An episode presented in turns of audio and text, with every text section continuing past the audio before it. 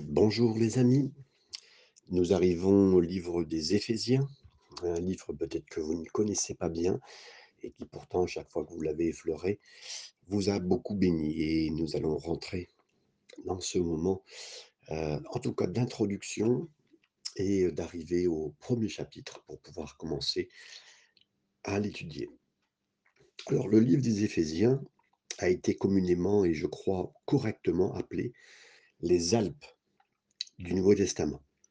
Car, heu, là, heu, celui qui lit, heu, monte vraiment dans les dans les cieux et dans cette glorieuse épître que, Paul nous a laissée. C'est vraiment quand vous montez là, ça vous donne une vue sur, cette vie qui est vraiment à couper le souffle. Le flux des Éphésiens, c'est un ordre similaire à chacune des épîtres de Paul.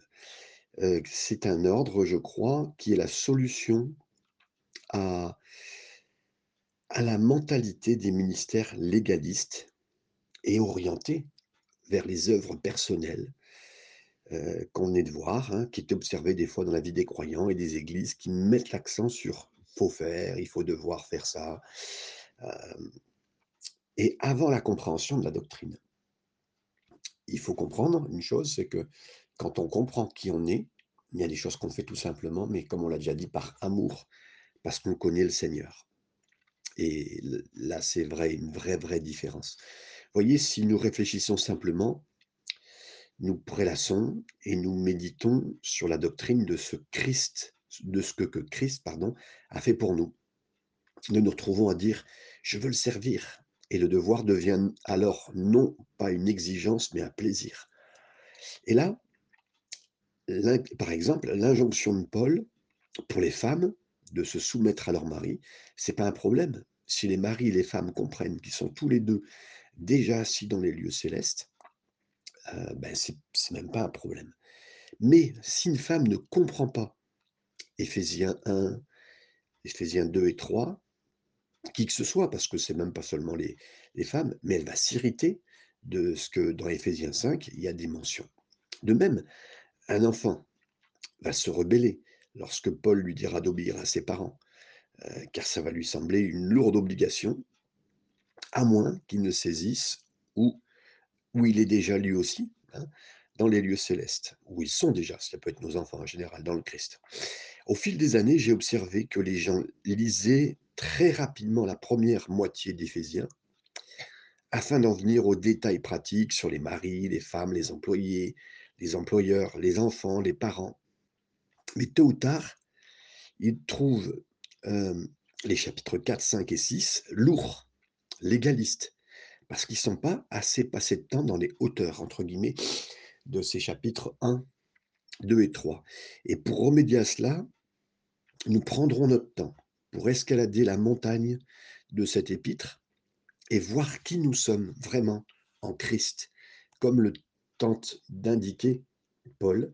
Mais aussi, je vous l'ai dit, c'est vraiment une réponse aussi aux légalistes parce que nous pourrions entendre tous les injonctions du chapitre 4, 5 et 6, hein, puis en plus 6, c'est le, on le sait, c'est le combat spirituel, mais on peut pas, on ne peut pas rentrer dans toutes les choses que le Seigneur nous demande.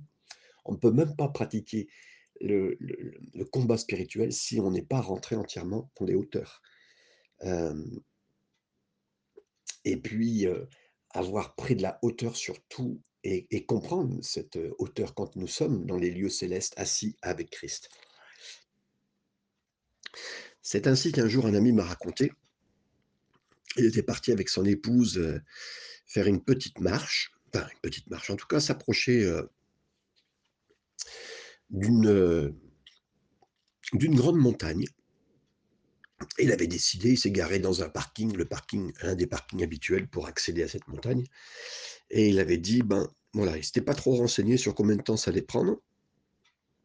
Puis il était parti avec son épouse, un petit sac à dos chacun, petite bouteille, ce qu'il fallait pour recharger ses batteries avec une petite barre de céréales ou deux. Enfin, voilà, tout ce qu'il fallait. Et puis ils sont partis en marchant, tranquillement. Et euh, avant d'arriver à cette montagne, il y avait une série de, de comment dire, parties de marche à faire qu'il n'avait pas trop évalué, mais dans la forêt. Et donc ils ont bien suivi la direction, il y avait un chemin à suivre. Et là, ils ont marché, marché, marché. Et puis, heu, au bout de 30-45 minutes, bon, heu, sa femme: «C c'est encore loin?» «Bah, non, il faut toujours continuer, on y arrivera, ne t'inquiète pas chérie» et là, ils ont marché et là, au bout d'1 heure et demie, heu, ils ont regardé: «Mais où est-ce qu'on est?» «Ben, écoute, je sais pas trop où on est enfin, on va évaluer, on va voir, on va bien voir» il va dire: «Mais écoute, on marche» «Et est-ce que tu es sûr qu'on monte, heu?» a a-t-elle demandé. «Ben, oui, je avec confiance» et puis quelques minutes plus tard encore, il s'est arrêté et j'ai dit: «Tu sais, bon» «on ne gagne pas beaucoup d'altitude» heu et là, ils ils ne s'étaient pas trop renseignés. En fait, il y avait 3 heures de marche dans la forêt avant d'arriver au pied de la montagne. Donc le tout prenait, un bon 5 heures, mais minimum aller. Et heu, 5 heures retour. Donc vous imaginez là, il a dit: «En fait, on a fait demi-tour» et au bout d'un certain temps, on avait cru qu'on avait escaladé une montagne, alors qu'en fait, en réalité, on s'était éloigné, hein, heu, on s'était rapproché, bien sûr, de la montagne, mais pas du tout monté. Et donc heu, bah, là, ils ont pris leur petite barre de céréales et ils sont rentrés, ils sont rentrés chez eux, comme il m'a dit comme il m'a dit. Vous savez cette chose arrive à quasiment beaucoup de chrétiens. On se lance dans des voyages similaires en disant: «Ouais, d'accord, je vais réunir ma famille, ma femme, heu, on va faire vraiment ce que le Seigneur veut, on va rentrer dans les combats, on va faire ce qu'il faut, heu et puis bon, voilà, ma femme aussi va se soumettre à moi et je vais aimer je vais l'aimer, nos enfants vont être obéissants» «on va être de bons patrons ou de bons employés» et là on va avancer, mais rien ne va marcher. Éphésiens 4-5-6, c'est ce qu'on voulait vraiment faire dans la vie spirituelle, comme le Seigneur nous l'a demandé. Ils marchent, ils marchent, ils marchent, mais sans jamais gagner beaucoup d'altitude, parce qu'ils vont dans la mauvaise direction et le et dessein divin d'Éphésiens, c'est d'abord de s'asseoir avec Christ dans les cieux, comme le dit ici acte 2, heu, acte 2, Éphésiens 2 pardon, excusez-moi, verset 6 et de marcher dignement dans la vocation à laquelle nous sommes appelés. Éphésiens 4, verset 1er et enfin, de tenir bon, comme il est dit dans Éphésiens 6-13. Donc trop souvent, on inverse l'ordre. Nous pensons que si nous restons fermes, tenons bon et alors nous pouvons commencer à marcher et peut-être qu'un jour nous serons assis dans les lieux dans les lieux célestes, comme le dit ce passage. Non, non, dans la théologie axée sur la grâce, l'ordre est totalement inversé. On s'assoit d'abord, c'est la 1re chose, avec Christ dans les cieux, dans les lieux célestes, puis on marche avec lui en réponse à tout ce qu'il a fait, à tout ce qu'il nous a donné. Et enfin, on pourra tenir fermement en lui, en toute sécurité, dans tout ce qu'il a promis. Et c'est pourquoi c'est important de regarder cette cette cette étude, cette, cette chose que le il a pré il a prévue et j'attends avec impatience cette étude parce que pour nous tous, ça va inverser les choses, dans nos vies. C'est pour cela aussi que, nous prendrons bien le temps de lire, toutes ces choses. 1re partie du verset, 1er du chapitre 1er Paul, apôtre de Jésus-Christ par la volonté de Dieu. Vous le savez aussi, heu, Pierre avait fait déjà cette, hem, cette parole en disant, hem: «Assurez-vous que votre vocation assurez-vous de votre vocation et de votre élection», comme il l'a dit dans 2 Pierre chapitre 1er verset 10. Paul était quelqu'un qui connaissait sa vocation, son appel. Il a été appelé par la volonté de Dieu à être un apôtre, préparé dès les premiers jours de sa vie, ayant grandi en tant que fils de rabbin, assis aux pieds de Gamaliel, le plus grand érudit rabbinique de son époque et Paul est finalement devenu membre du Sanhédrin, donc c'était la cour des suprêmes juives, 70 personnes qui étaient dedans, donc il faisait partie des 70, «l'élite» entre guillemets de ceux qui avaient, heu, qui connaissaient la loi. Et toutes ces études, tous ces efforts pour être juste dans sa propre énergie, toutes ces tentatives pour observer la loi de manière vraiment irréprochable, ça serait préparatoire pour lui et de faire de lui un ministre de l'Évangile, le ministère d'évangile de la grâce. Non seulement Paul connaissait son appel, mais il connaissait aussi la parole. Avec cette connaissance est venue la frustration absolue d'essayer de vivre sous la loi, vous le connaissez. Et toutes les expériences de Paul l'ont préparé à être un apôtre de Jésus. Il en est de même pour vous. Dieu veut placer chacun de nous à la place pour laquelle il nous a préparés dès le début. La volonté de Dieu, c'est pas quelque chose de lourd pour qui nous sommes, pas quelque chose de difficile. Sa volonté correspond parfaitement à la personnalité dont vous êtes euh, euh, pétri, entre guillemets, hein, aux expériences qu'il vous a données. Et Dieu voit où il veut que vous le serviez, que ce soit euh, dans un chantier de construction, dans une salle de classe, dans, dans une salle d'audience, si vous êtes dans le droit, euh, comme un boucher, un boulanger, un banquier ou quoi que ce soit. Nous commettons souvent une erreur en, en pensant que ce que nous faisons est, bon, voilà, est pas mal. Euh, que si on est vraiment sérieux au sujet de notre foi, nous serons dans un, ministère à plein temps. Mais non, mes amis, c'est faux. Le Seigneur place ingénieusement ces hommes, ces femmes, ces enfants là où ils voient qu'ils peuvent servir le plus efficacement et là où les gens autour d'eux seront vraiment éternellement touchés. Ça veut dire pour l'éternité, ils seront touchés. À quoi Dieu vous a-t-il préparé et formé? Hein, C'est là une grande question, vous allez me dire. Hein. alors je vais vous demander, Seigneur va nous demander de nous contenter de faire ce que Dieu vous a appelé à faire. Servir là où il vous a mis, il vous a placé là, peut-être dans un travail difficile, dans une chaîne de montage, dans, un, une usine, euh, dans du ménage, dans des bureaux, qu'importe, servez-le, il vous a placé, car c'est votre appel à être saint, à être élevé, que celui de n'importe quel prédicateur. C'est aussi saint que ça, que celui d'un prédicateur ou d'un apôtre, qu'importe. Et je crois que le Seigneur vous a placé là où vous êtes. La suite du verset premier, aux saints qui sont à Éphèse et aux fidèles en Jésus-Christ. Euh, Paul écrit aux saints à Éphèse. C'est ce qui est écrit ici. Euh, mais vous allez dire, mais moi je suis pas, euh, suis pas un saint. Mais mes amis, vous êtes un saint euh, nous pensons souvent au sein en termes de canonisation. Vous savez ce que c'est la canonisation? Ça veut dire la procédure par laquelle un groupe de, de, de cardinaux, d'évêques, de personnes en charge dans l'Église catholique analyse la vie d'une personne pour déterminer si elle répond à l'exigence de béatification ou de sainteté. Mais c'est pas ce que signifie le mot saint dans la parole. Le mot saint signifie simplement mis à part. Dieu vous a mis à part. Mis à part de toute la saleté, de tout ce monde, de tout ce qui on est euh, sur cette terre sans le Seigneur. Mis à part.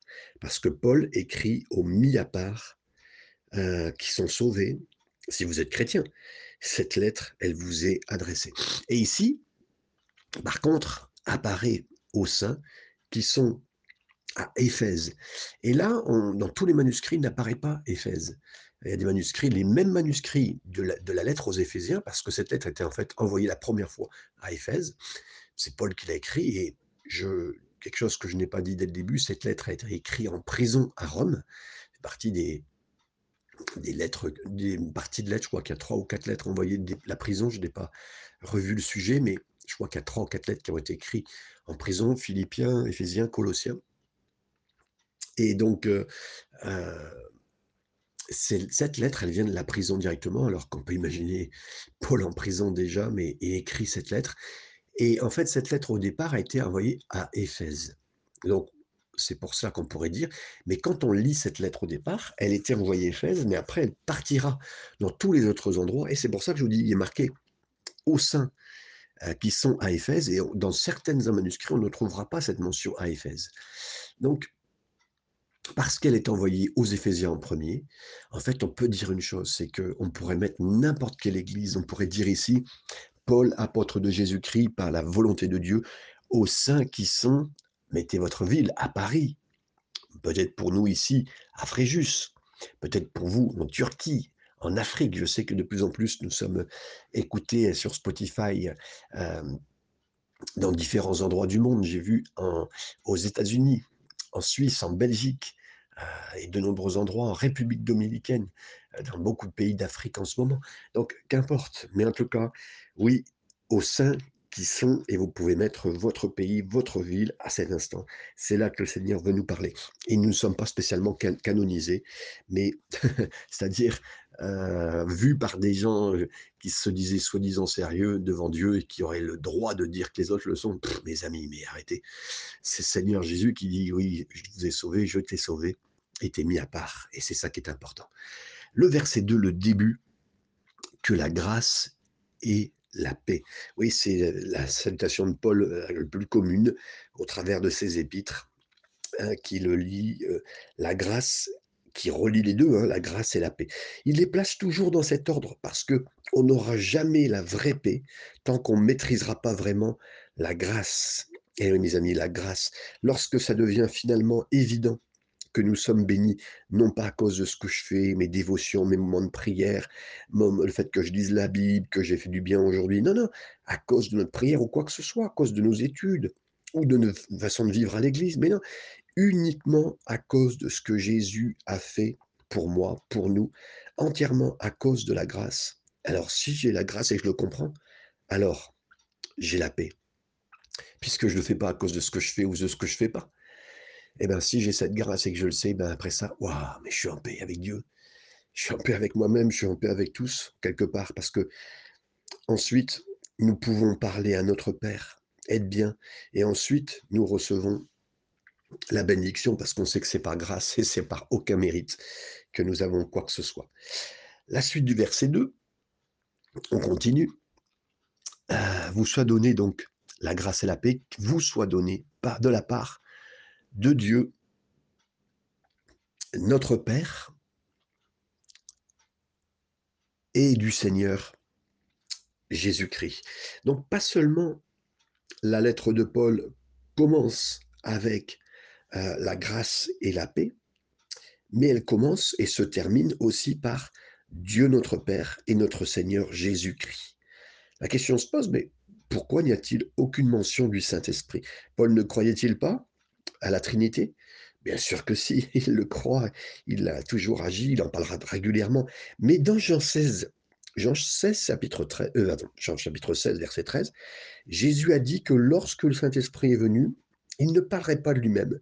Ainsi, je vous suggère que, alors qu'il est en train d'inspirer Paul à écrire cette lettre, le Saint-Esprit a délibérément caché son nom, caché sa, sa présence, et à certains moments, c'est important de le comprendre et de le vivre et de se dire que le Saint-Esprit s'est caché dans son œuvre, comme des fois il se révèle particulièrement. Continuons avec le verset 3, première partie. Béni soit Dieu, le Père de notre Seigneur Jésus-Christ. Ici va commencer, écoutez bien, la plus longue phrase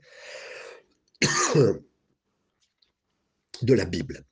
Le début de la première strophe du doux et doux chant du salut, la première strophe qui va du verset 3 au verset 6, déclare l'œuvre du Père dans le passé.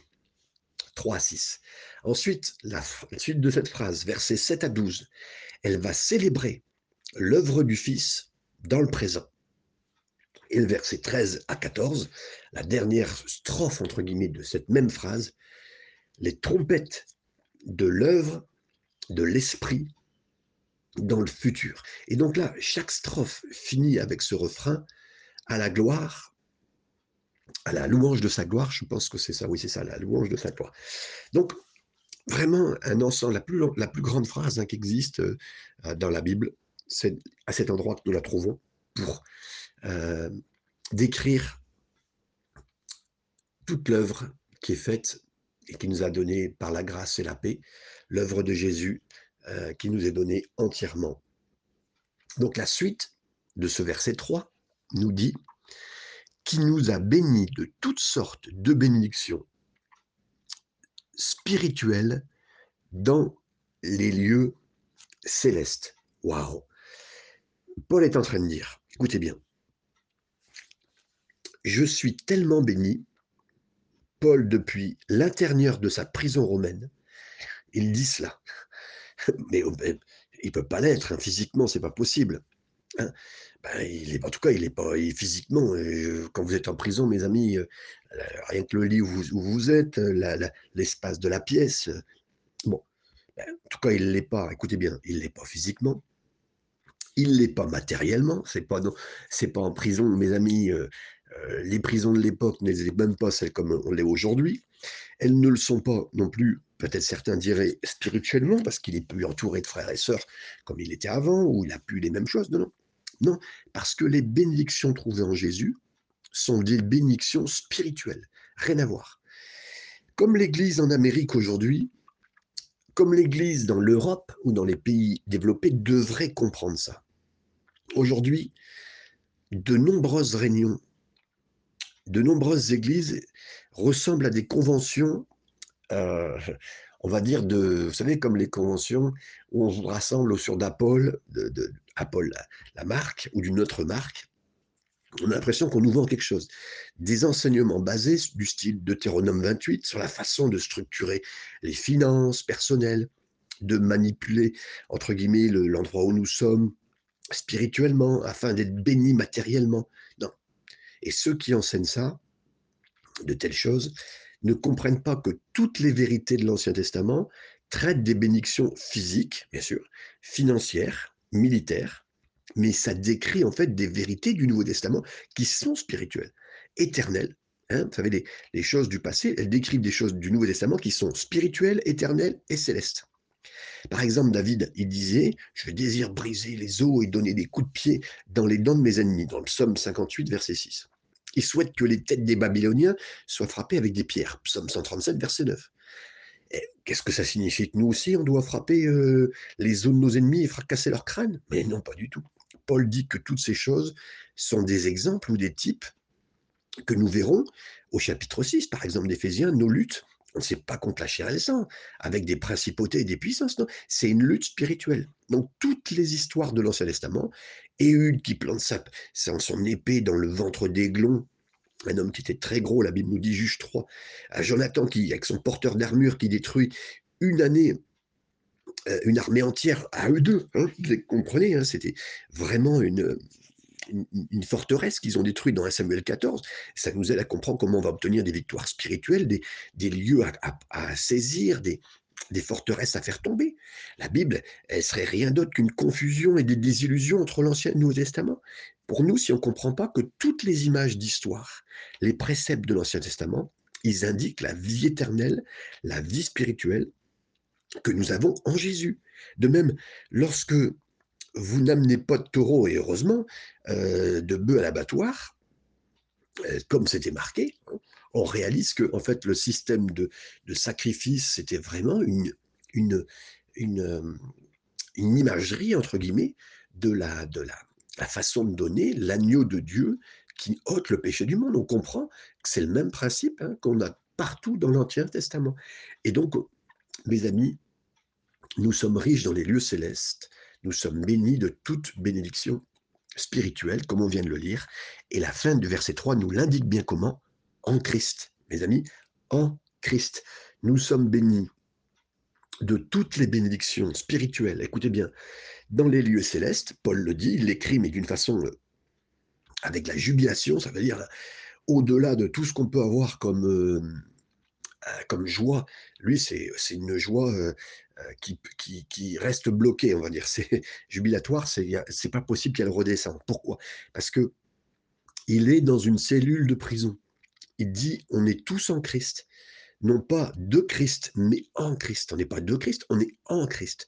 On peut être de Christ dans le sens où on est sauvé, on le sait, on le sait. Mais ce qu'on ne sait pas, c'est qu'on est en Christ. Ah Seigneur, on se dit, euh, j'ai besoin de pain. Jésus dira, vous vous rappelez? Il dira, quand euh, les Juifs diront, pour la première fois, ils ne connaissent pas, il dit, j'ai besoin de pain. Jésus a dit, je suis le pain, dans Jean 6, 35. Ah Seigneur, montre-moi le chemin, comme pourrait d'avoir dit beaucoup de disciples de Jésus de son temps. Mais Jésus a dit: «Mais je suis le chemin». Jean 14, 6. «Bah, Seigneur, est-ce que tu peux me donner un peu plus de direction?»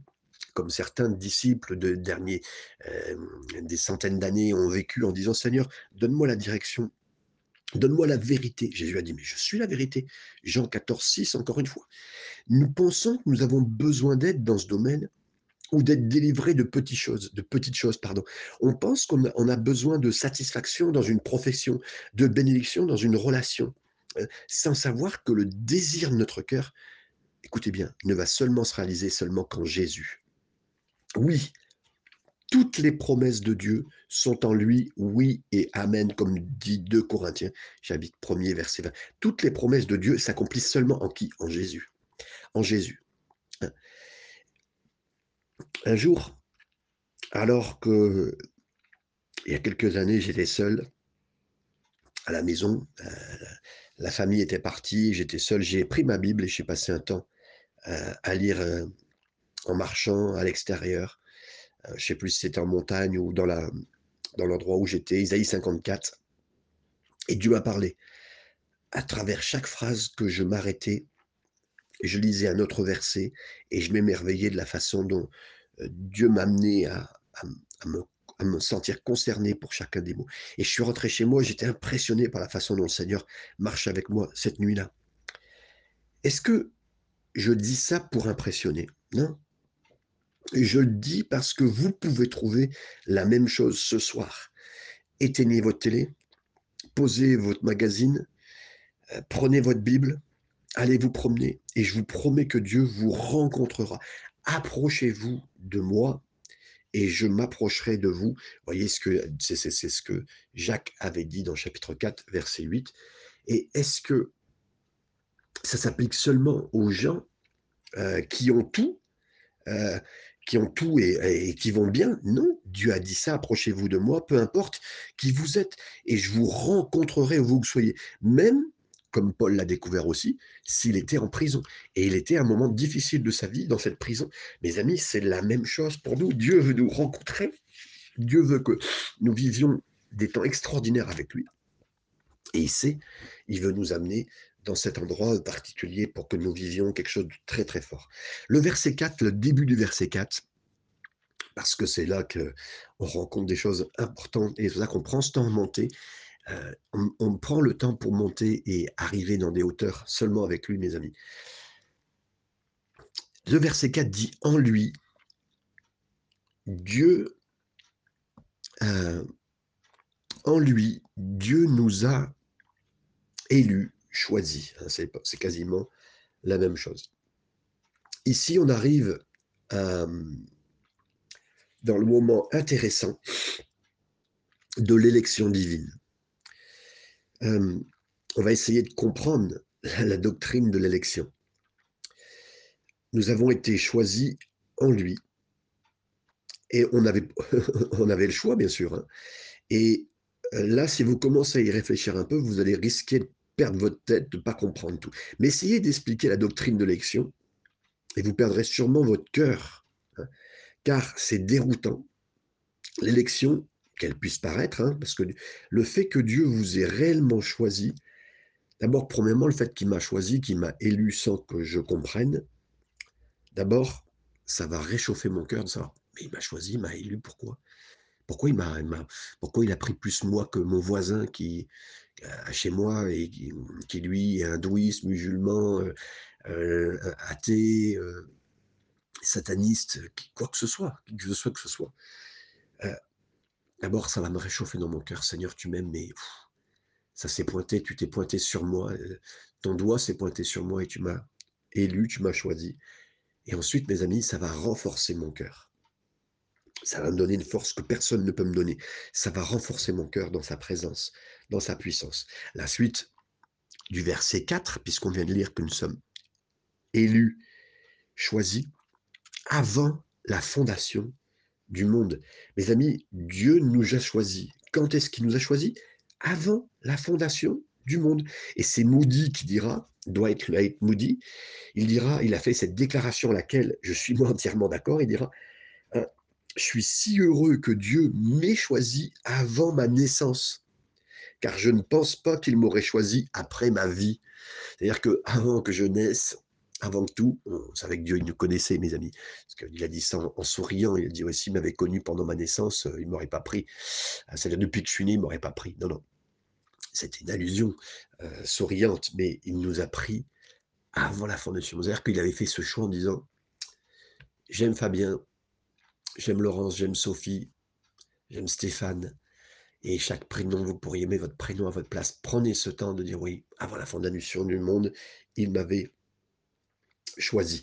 La fin du verset 4 nous dit, pour que nous soyons saints et irrépréhensibles devant lui, nous ayant prédestinés dans son amour. Et on va jusque-là, mes amis.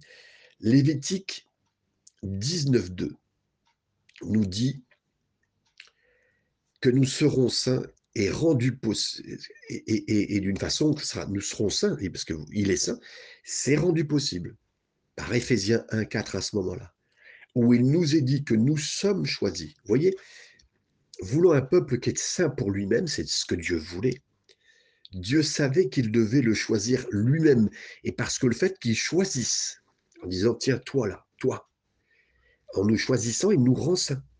Parce que, comme il le déclare dans Romains 3, chapitre 11, par exemple, il n'y a personne qui cherche Dieu. Il n'y a personne qui le cherche. Euh, Josué, n'a-t-il pas dit euh, choisissez aujourd'hui qui vous allez vous servir Vous allez servir qui hein? Il dit moi, moi et ma maison, on servira l'Éternel. Mais vous, qui allez-vous choisir? Il parlera au peuple. Josué 24, 15. Oui, mais je pensais que Paul disait que Dieu nous avait choisis. Oui, oui, il l'a fait.